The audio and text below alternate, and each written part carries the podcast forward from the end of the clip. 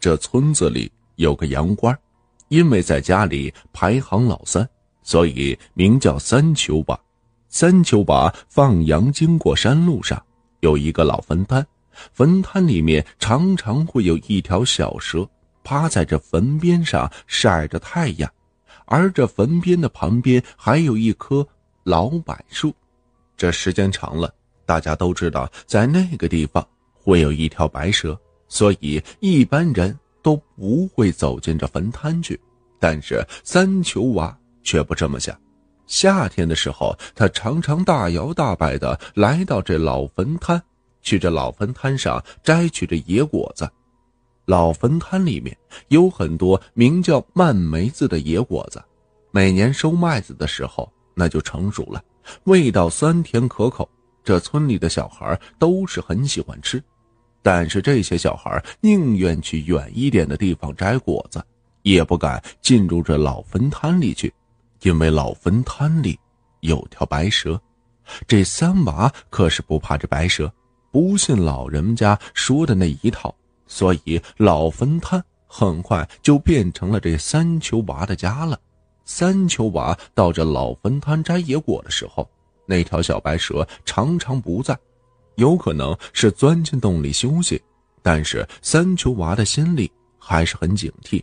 他怕哪一天不小心没看到这白蛇，会被这白蛇给咬上一口。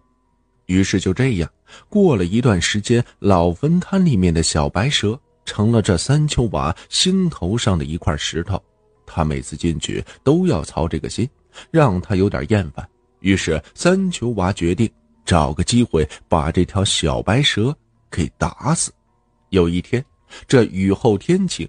三秋娃路过这老坟滩的时候，果然看见那条小白蛇就趴在这老柏树下的土坡上，正舒舒服服的晒着太阳。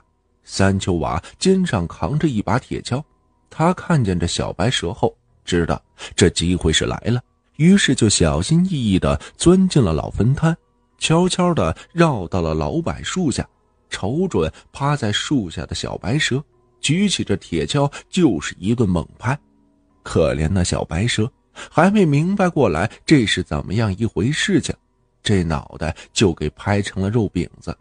三秋娃拍死这小白蛇之后，心想：村里人都说这玩意儿多么了不得的，我看这不就是一条蛇吗？有什么了不起的？于是这三秋娃有心炫耀一番，于是就用铁锹挑着小白蛇。回来这村子，村里人一看到三秋娃把这小白蛇给打死了，那都是大惊失色。心直口快的人直接对他说道：“三娃呀，你怎么敢打这白蛇呀？你这是要遭报应了。”幸灾乐祸的人则不声不响，只等着看着这三娃遭到报应。三娃不以为然。他站在这村口，对着围观的人说道：“我三舅娃不是吓大的，不就是打死一条白蛇吗？有什么报应，你尽管过来，我就不服了。”村里人见他这么说，都有些不好意思的在说些什么了。只有几个嘴碎的婆娘窃窃私语，指指点点的。三舅娃也不理会，把打死的小白蛇打了一个结。就挂在了村口的一个树杈上，就回家了。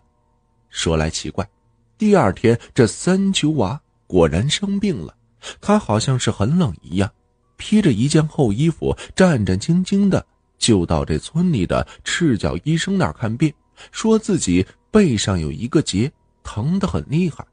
赤脚医生掀起这三秋娃的衣裳，果然看到了三秋娃背上。有一个皱起的大疙瘩，就像是被人打了一个结一样。赤脚医生愣住了，行医一辈子，他从来没有见过这样的怪病。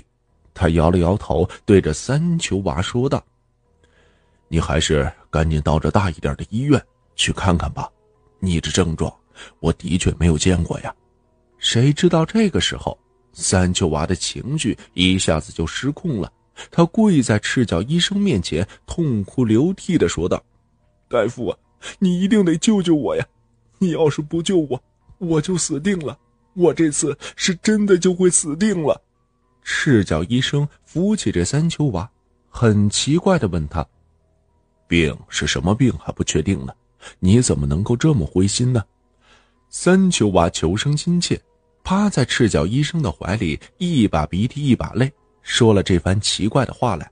原来三秋娃打死小白蛇的当晚，就做了一个怪梦，他梦见一个白发的老太太来到他的床前，对他悠悠的说道：“三秋娃，我和你有什么仇什么怨？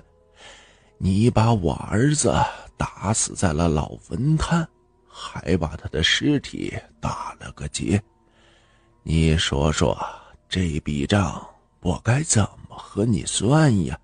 三秋娃吃了一惊，正盘算着怎么辩解呢，这老太太就恶狠狠地掀开了被子，在他这背上拧了一把。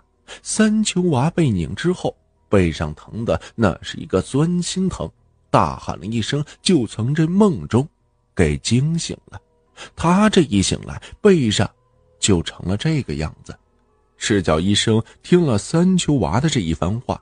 也惊出了一身的冷汗，赶紧给这三秋娃开了点药，然后让他尽快去这医院里进行诊治。